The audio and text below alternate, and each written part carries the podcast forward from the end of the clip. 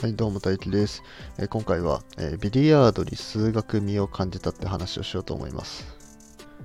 ここ2、3ヶ月くらい、もうめちゃめちゃビリヤードにはまってあの練習してまして、うん、それでね、まあそのビリヤードにある考え方があるんですけど、それがね、まあ、なんかすごい数学っぽいなと。まあ、数学よりも物理の方が分かりやすいかもしれないけど、まあ、でも数学にも通ずるところがあるんでね、うん、そういうような考え方を今回は紹介しようかなと思います。はい、で、えー、一応最初に言っておくんですけど、その、えーと、この球にこの角度で入ったらこの角度で出てきてでこの強さだったらここまで行ってみたいなそういう計算の話ではないです、うん、だからビリヤードで数学っていうとなんかそんなイメージねあの最初に持っちゃいますけどそういう話ではないです。はい、じゃあ、えーと、今回話したい内容は何かっていうと,、えーとイメージボールっていうものですね。そのビリヤードね、えー、まあ最初に練習するのは、えー、まあポケット、えー、穴ですね。穴と、そのポケットに入れたい、えー、的玉、あの色がついてるね、的玉。と、あと、えっ、と、手玉、白いボールですね。で、この3つ、えまあ、手玉をね、あの、9、9ってあの長い棒ですね。長い棒を9でついて、え的玉に当てて、その的玉をボール、ポケットに入れると。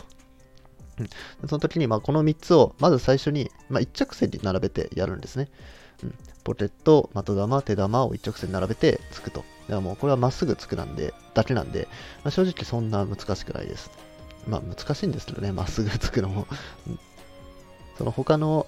球に比べれば、まあ、ビリヤードの中では簡単な方なんですね。で、まあ、まずそれを練習すると。で、それで、あの、的玉に対して手玉をまっすぐ、ね、えー、ぶつけるように、えー、こうつくと。その練習をしますと。で、その練習ができるようになったら、えー、次にね、角度のついた球を考えるんですね。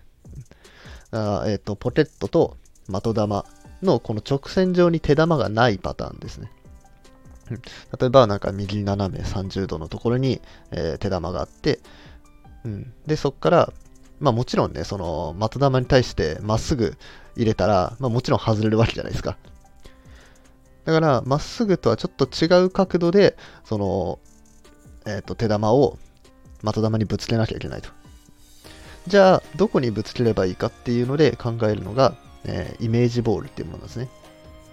でそのイメージボールっていうのが、まず、えっ、と、ポケットと的玉をこう直線で結びますと、うん。で、その直線で結んだ時の、この的玉の手玉側の直線の、えー、一番的玉に近いところに、えっ、と、まあ、一つね、ボールを置いたと思って仮定してみるんですね。うん。だから、的玉にくっつくように置くんですよ。うん。で、そのボールをイメージボールって言って、で、そのイメージボールに向かってまっすぐつくと、えー、その的玉、入れたい方の的玉がポケットに入ると。うん、そういう考え方があるんですね。で、これね、まあ、何が数学っぽいかっていうとですね、あの、最初にシンプルな状況を考えて、それを複雑なものに応用しましょうねっていう考え方なんですよ。まず最初に、えー、ポケットと手玉と的玉がまっすぐ並んでて、ま、えー、っすぐついてまっすぐ入れましょうだったと。で、その角度がついたから、じゃあ、角度がついた用の新しい狙い方をするのかっていうわけじゃなくて、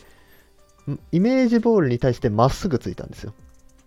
だから結局、最初にこうまっすぐ並べてまっすぐついたのと、やってることは一緒なんですよね。その狙ってる位置が違うだけで、その、あるボールに対してまっすぐつきましょうっていう、やってることは変わんないけど、角度がついたものにも、え、対応できてると。で、これがね、よく現れてる数学の例があって、それね、あの数列なんですよ。数列の全化式っていうものの時に、えー、この考え方すごい出てるなって思ってて、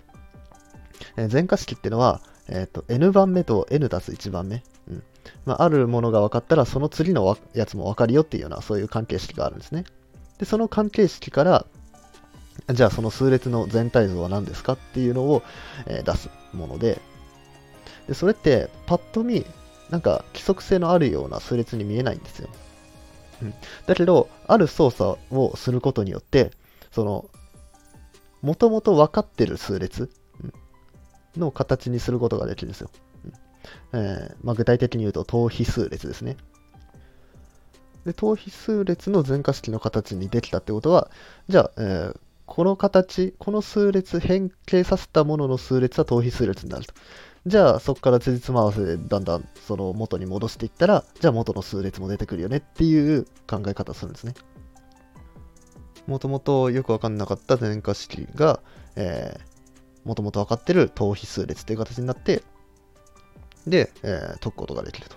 これさっきのビリヤードの例と一緒じゃないですか。角度のあるボール、ん？角度のある球を入れたいと。うん、その時にイメージボールっていうものを想像して、それに対してまっすぐつくと。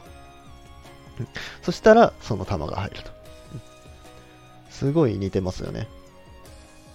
でこういう構造って、その数学にめちゃくちゃあの出てきて、最初に簡単なのを考えると。で、そこから複雑なのを考えるんだけど、その複雑なものを複雑なまま考えるんじゃなくて、なんとかその簡単なものの方に寄せていけないかなっていうので考えるんです。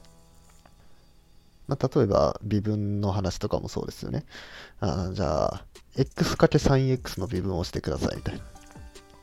のがあったときに、まあ、それをね、その関数をそのまんま微分するのはめんどくさいと。うん、だから、ここで積の微分っていうものを使うんですよ。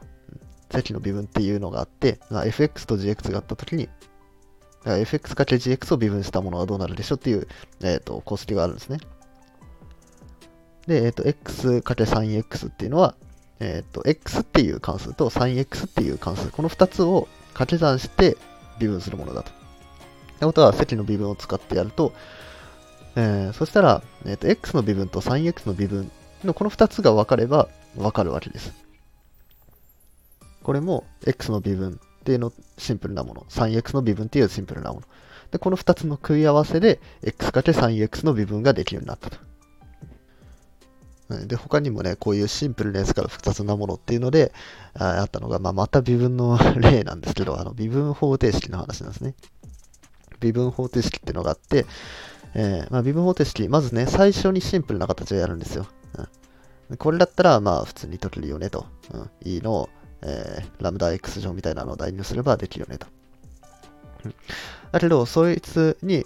まあ、ちょっと何か加えると。うん、ちょっと変な、変なところを加えたら、なんかそう、同じような方法では解けなくなった。だけど、そのちょっと式変形することで、えー、さっきのシンプルな形と同じ方法で、えー、解けるよねと。え、そういうふうに、まあ、数学、まあ、数学に限らず物理とか、まあ、科学全般に言えますかね。うんサイエンス全般において、まあ、最初にシンプルな状況を考えると。で、それを複雑なものに応用すると。で、そういう順番でやっていってるんですね。で、まあ、こういうね、えー、まあ、こういう物理とかね、数学とか学んでると、まあ、そんな状況あるわけねえだろうと、うん。もっと現実的な状況やらせろよっていうね、意見がね、まあよくあると思います。おいおいおい、摩擦なし、空気抵抗なし、そんな現実世界にねえよと。いう人いると思うんですけど、じゃあ、あなたはその、最初から摩擦あり空気抵抗ありの計算をできるんですかと。うん、できるわけない、ないんですよ。だって微分方程式解かなきゃいけないんで。うん、だけど、等速直線運動とか、等加速度直線運動とか、シンプルな形だったら、えー、まあその微分方程式とか、まあそんな難しいのを使わなくても解けると。まあやってることは微分方程式なんですけど、えー、それを使わなくても解けるような難易度までされてると。だからですね、まあ、何かね、えーと、複雑なものを考えようと思った時に、えー、まず初っ端からその難しいものをどういうふうにしてやろうかっていうのを考えるんじゃなくて、そのまずいろんなものをとりあえず排除していって、じゃ一番シンプルな形は何だろうと。うんそれを考えるのが、まあ、それをまず考えて、で、そこから他の要素を付け足していきましょうっていうことですね。うん。じゃあどうしようかな。例えば、なんか、経営戦略とか考えようと思ったら、じゃあ今の自分の商品の競合他社は誰なのかとか、なんかうん、いくら、大体値段はどれくらいなのかとか、えー、マーケットはどれくらいなのかとか、なんか円高、円安とか、まあ、あるんでしょうかね。ちょっと、あの、全然わかんないですけど、なんかいろんな要素で、その、売り上げが決まると思います。だけど、えー、そういうのをとりあえず全部排除して、じゃあまずは、じゃあ値段によって、じゃあどれくらい買ってくれるのかなっていうのを考えると。で、そこから、じゃあ競合他社が入るとどうなるかなっていうのを考えて、で、まあ、なんか円安円高が入るとどうなるかなみたいなね。そういうふうに、もう一番最初はもう本当にシンプルなものにして、で、そしたら、まあ考えるのは簡単じゃないですか。で、そこに、えー、他のいろんな要素を付け加えていくと。そういうふうにやっていくと、えっ、と、複雑なものでも、その、シンプルな考え方で、えー、解くことができるよという、え、そういうお話でした。はい、それでは今回の放送は以上です。えー、面白かったな、ためになったなって方は、いいねとかフォローなどお願いします。えー、質問とかリクエストなどもね、えコメントなどで募集してます。はい、それじゃあまた次回お会いしましょう。バイバーイ。